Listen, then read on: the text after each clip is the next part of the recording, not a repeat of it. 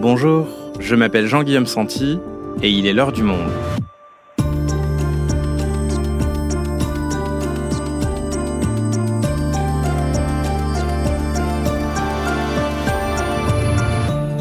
Aujourd'hui, jusqu'à quand le prix de vos pâtes, légumes et yaourts va-t-il augmenter? En mars, l'inflation sur les produits alimentaires atteint des sommets, plus 15,8% d'une année sur l'autre selon les chiffres de l'INSEE, et pendant ce temps, la précarité alimentaire explose et les files d'attente ou distribution d'aide ne cessent de s'allonger.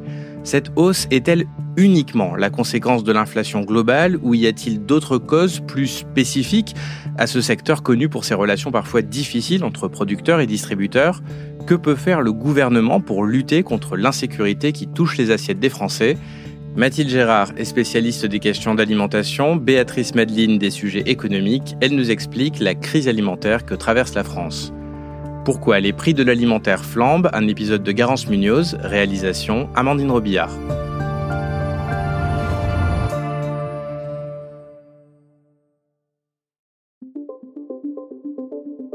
Tous les mois, l'annonce se répète et vient confirmer le sentiment que vous aviez déjà à la caisse de votre supermarché. Ça n'a pas cessé de, de grimper depuis décembre, hein, plus 12, donc en décembre, plus 13 euh, en janvier, et voilà, février, 14,5%. Les yaourts, ce sont nos produits du quotidien qui devraient augmenter de 10% en moyenne dans les prochains mois. Et au-delà, pour le camembert, plus 12%, soit une vingtaine de centimes en plus et toutes les prévisions indiquent que cette hausse va continuer encore plusieurs mois. Alors, choisir les produits qui rentrent dans le budget est devenu un casse-tête pour beaucoup. C'est le cas de ces consommateurs rencontrés par l'AFP au marché de Belleville à Paris. C'est 7 euros le kilo. Tully est retraitée. Cette grand-mère garde le sourire, mais avec son budget de 10 euros pour les courses de la semaine, elle est bien obligée de se priver de certains plaisirs. Même les œufs aussi, ils ont augmenté. Vous vous rendez compte Avant, on achetait 30 œufs pour 2,50 euros. Maintenant, c'est 6 euros. Ça fait une grande différence. J'achète pas beaucoup. Parce que quand les enfants, les petits-enfants venaient, on faisait des gâteaux et tout. Mais maintenant, mollo mollo, hein Une augmentation des prix qui aggrave les inégalités sociales et touche de plein fouet les foyers les plus précaires. Alors, quand cette inflation alimentaire va-t-elle s'arrêter Et comment expliquer, alors que les prix de l'énergie ont baissé dernièrement, que le prix de vos courses reste à des niveaux stratosphériques?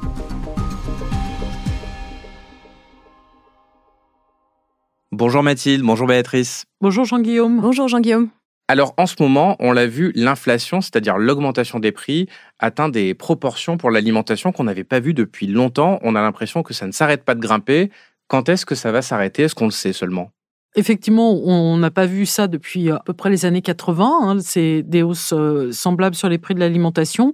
Quand est-ce que ça va s'arrêter? Ben, Bien malin qu'il dira, puisque ça dépend pas uniquement euh, des décisions euh, que peuvent prendre les, les distributeurs, par exemple, mais ça dépend de toute une chaîne de production. Cela dit, les prévisionnistes estiment, ou les experts estiment que ça va durer encore quelques mois, et après, ça va commencer à redescendre parce que les tensions vont se dénouer sur certains marchés par exemple.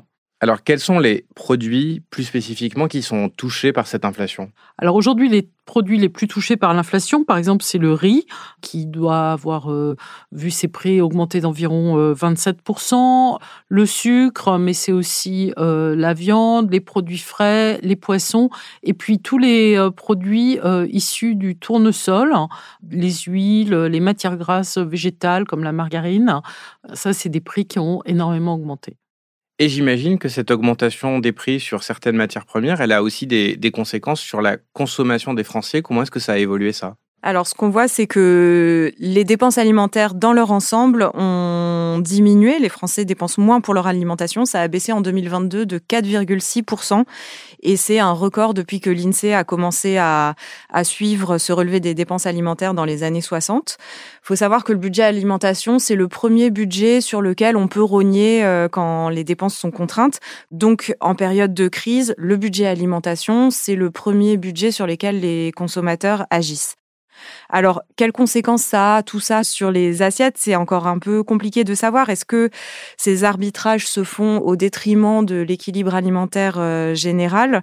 C'est sûr qu'on voit que pour certains dont les budgets sont les plus contraints, les plus précaires, ça se fait au détriment de la quantité. Il y a une réduction des, des quantités. On peut être un peu inquiet quand on voit qu'il y a moins d'achats de fruits et légumes en particulier, certainement aussi plus d'achats de produits transformés. Si cette pression sur les budgets alimentaires perdure, euh, ça risque d'avoir des effets sur, euh, en termes de santé publique à long terme. Et c'est une véritable préoccupation parce qu'on sait qu'il y a des très grandes inégalités sociales liées aux maladies euh, en lien avec l'alimentation. On pense notamment au diabète, à l'obésité, qui sont des maladies très marquées par les facteurs sociaux. Il y a un autre impact euh, majeur qu'on voit euh, déjà apparaître de façon très claire, c'est que les filières de production qualitative, notamment euh, la filière bio, ils sont en ce moment en très grande difficulté parce que ces produits qui sont plus chers sont délaissés par les consommateurs aujourd'hui. Et ça pose la question de l'impact que ça va avoir sur euh, la transition agricole derrière, parce qu'on a des objectifs euh, qu'on s'est fixés pour augmenter la part des surfaces cultivées en bio. Mais si les agriculteurs bio n'ont plus de débouchés pour leurs produits, ça risque de mettre à mal euh, l'atteinte de ces objectifs.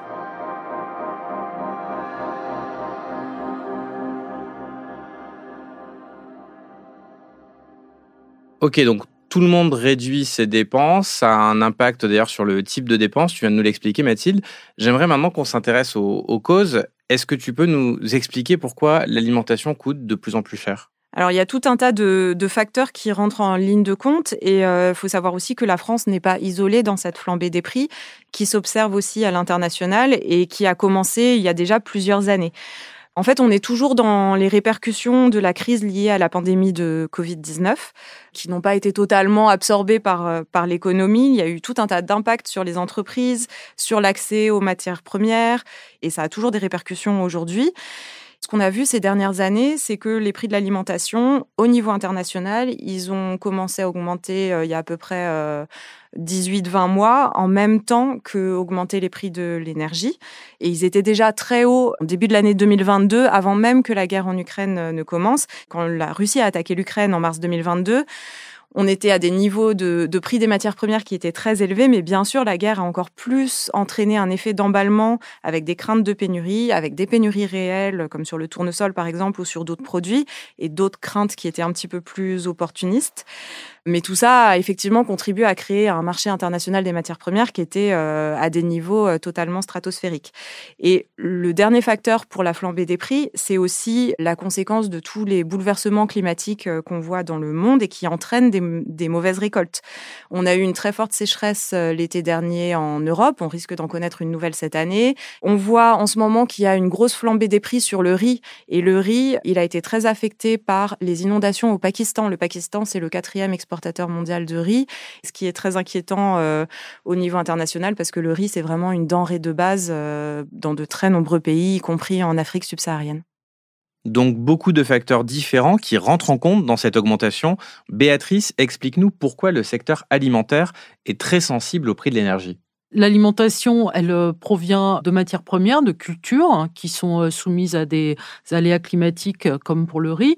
Mais l'inflation alimentaire, elle est aussi liée à la flambée des coûts de l'énergie qu'on a vu juste après le déclenchement de la guerre en Ukraine, parce que pour euh, passer de la matière première à nos produits finis, ceux qu'on trouve dans nos magasins, il faut souvent beaucoup d'énergie. On peut prendre l'exemple euh, des pommes. On les cultive pas forcément dans les pays affectés par la guerre.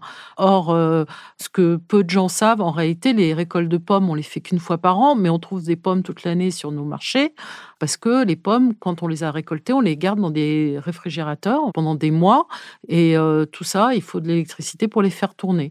Donc tout ça, c'est multifactorial et ça fait que les prix augmentent euh, plus rapidement que ceux d'autres produits. Mais Béatrice, au-delà du coût de l'énergie, les cours de certaines matières premières se mettent également à baisser en ce moment. Alors comment expliquer que ça ne se répercute pas immédiatement dans nos supermarchés? Il y a un effet retardement? Oui, le, fait euh, que ça reflue pas plus vite que ça, c'est aussi lié au fait que tous ces produits alimentaires qu'on produit en très très grande quantité, ils sont stockés Et l'impact des changements de cours, par exemple, sur les prix n'est pas immédiat parce que si on prend l'exemple du blé aujourd'hui, dont les cours mondiaux sont en train de refluer, on ne le voit pas encore sur la farine qu'on va acheter au supermarché parce que c'est peut-être de la farine qui a été produite il y a deux mois avec euh, du blé qui était encore à un cours très élevé. Donc il faut souvent plusieurs semaines, voire quelques mois avant que les prix se répercutent à la hausse comme à la baisse. Il y a aussi un, un autre élément, j'imagine, qui joue dans tout ça, ce sont les négociations entre les producteurs et la grande distribution autour des prix. Quel impact ça a à l'heure actuelle sur le prix des pâtes que je vais acheter au supermarché? Les prix euh, de la grande distribution sont fixés euh, traditionnellement en France au cours de négociations euh, qui ont lieu entre les producteurs et les distributeurs euh, une à deux fois par an. Et ces négociations sont très très importantes parce que ce sont elles qui décident quelle va être l'augmentation des prix appliqués par euh, les distributeurs au final sur les prix à la consommation. En fait, le système, c'est que les producteurs, les industriels disent, bah nous voilà, par exemple pour produire notre sucre, pour produire la farine, pour produire les biscuits, nos coûts ils ont augmenté de temps. Donc nous, on a besoin de vous vendre les, produits, bah, mettons 15% plus cher. Et les distributeurs disent non, c'est pas possible. Euh, oui, c'est possible. Donc c'est une négociation. Tout ça, ça résulte d'une négociation. Cette année, les, négociations qui ont eu lieu là au début de l'année ont été extrêmement tendues parce que les industriels demandaient des hausses de prix euh, considérables selon les distributeurs. Distributeurs disaient nous on peut pas accepter des hausses aussi fortes. Pour nos consommateurs c'est pas possible. Donc il y a eu des, des, négociations un petit peu tendues. Et une fois que ces négociations sont terminées ça décide ce qui va se passer dans les six prochains mois.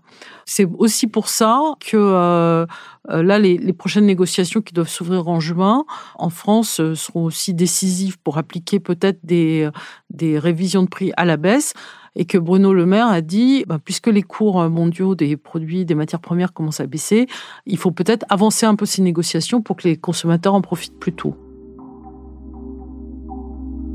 Et en attendant ces révisions à la baisse, on a pu voir parfois que le prix restait le même, mais que la grande distribution diminuait la quantité à l'intérieur du packaging. C'est une stratégie courante? Oui, c'est ce qu'on appelle euh, de manière un petit peu, euh, enfin un peu franglaise, la shrinkflation, ce qui veut dire qu'en fait euh, le produit rétrécit. Shrink, ça veut dire rétrécir. Donc c'est un peu, j'ai rétréci le paquet de pâtes ou le ou la barquette de hachis parmentier. Bah, c'est une stratégie qu'ont adopté les distributeurs sur certains produits pour faire passer un petit peu mieux la pilule auprès de leurs clients, plutôt que d'augmenter le prix. Alors si on prend un plat préparé, plutôt que d'augmenter le prix de la barquette et d'effrayer un peu le client ils vont réduire le poids du produit qui sera contenu dans cette barquette, qui va euh, bah, faire permettre de, passer euh, un peu mieux auprès du consommateur final. Donc on, vend le produit le même prix, mais en réalité vous avez moins de quantité disponible.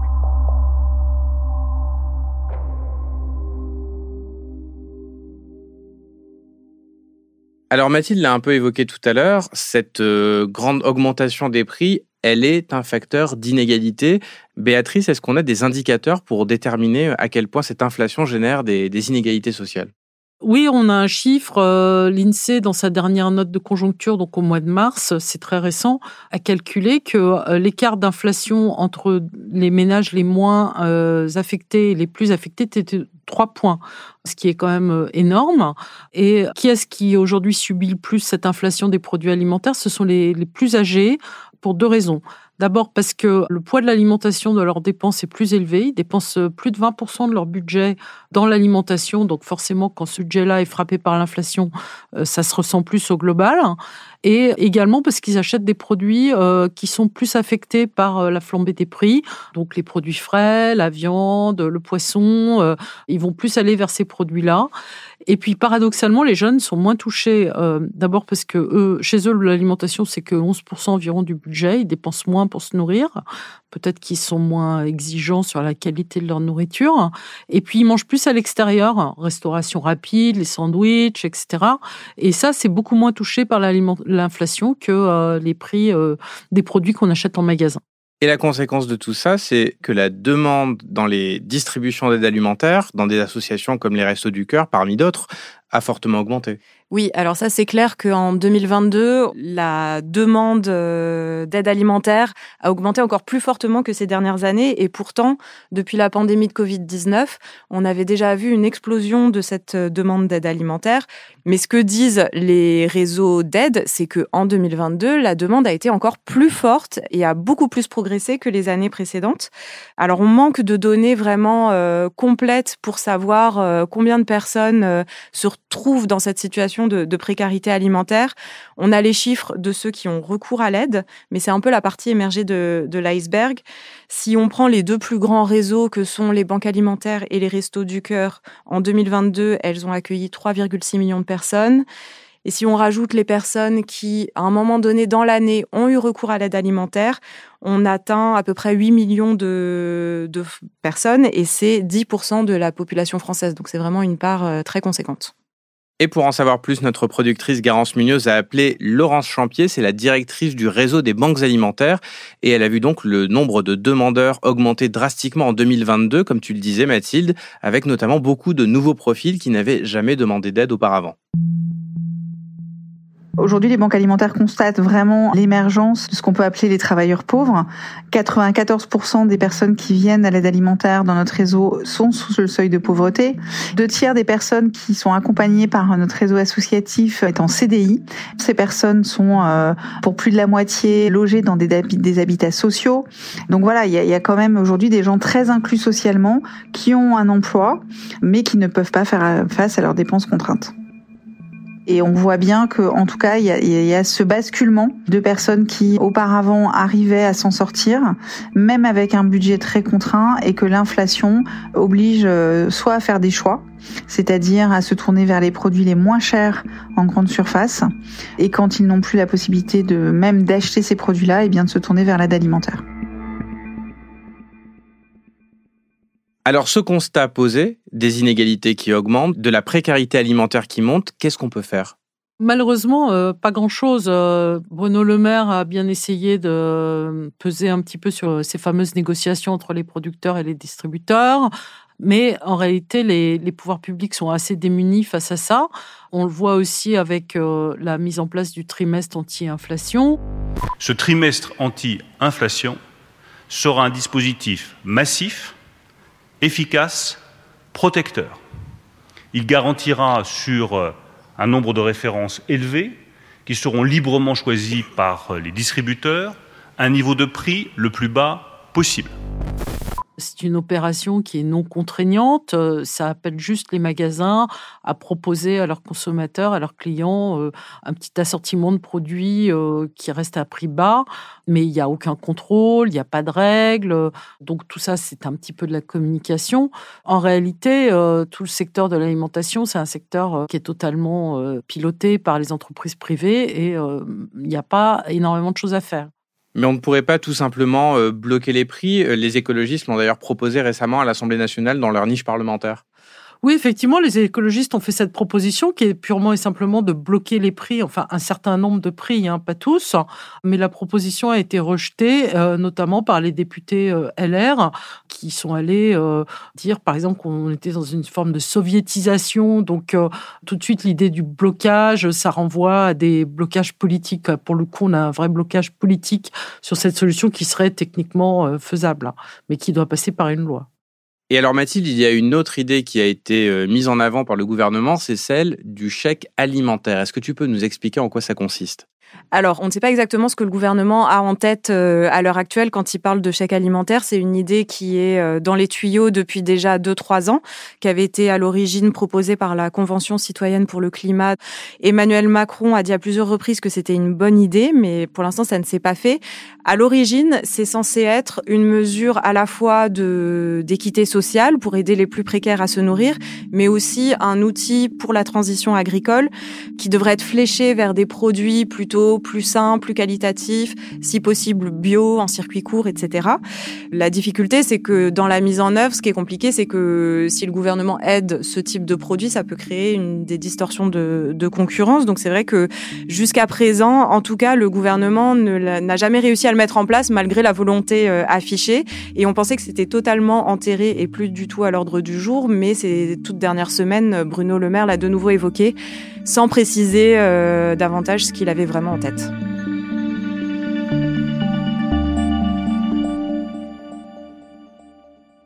Alors vous nous l'avez dit pendant cet épisode, on n'est pas seul face à l'inflation alimentaire. Tous les pays sont concernés. Est-ce qu'il y a, dans d'autres pays du monde, des mesures pour lutter contre cette hausse des prix, pour lutter contre les inégalités sociales que ça génère, dont on pourrait s'inspirer? Oui, alors en Espagne et au Portugal, par exemple, euh, euh, le gouvernement a, ramené la TVA à zéro sur un certain nombre de produits de première nécessité.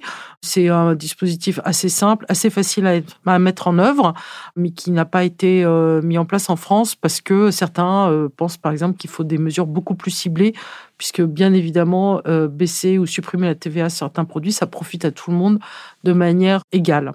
Et puis aujourd'hui, il faut quand même rappeler que la philosophie et l'axe du gouvernement, c'est de dire qu'il faut sortir progressivement du quoi qu'il en coûte, et y compris sur la question de euh, l'inflation et des prix alimentaires.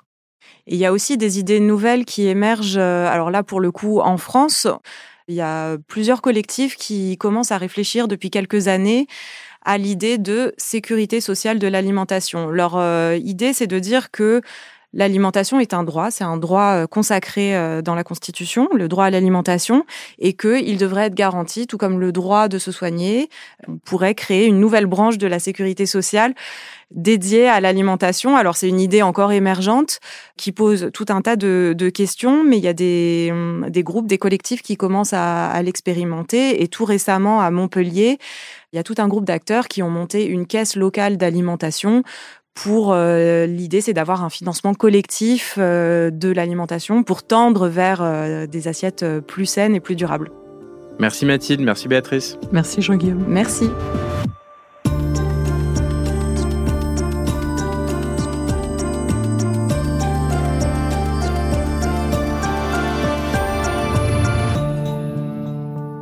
Si vous souhaitez en savoir plus sur l'inflation et les conséquences sur notre alimentation, vous pouvez aller consulter tous nos articles sur le sujet en allant vous abonner sur notre site.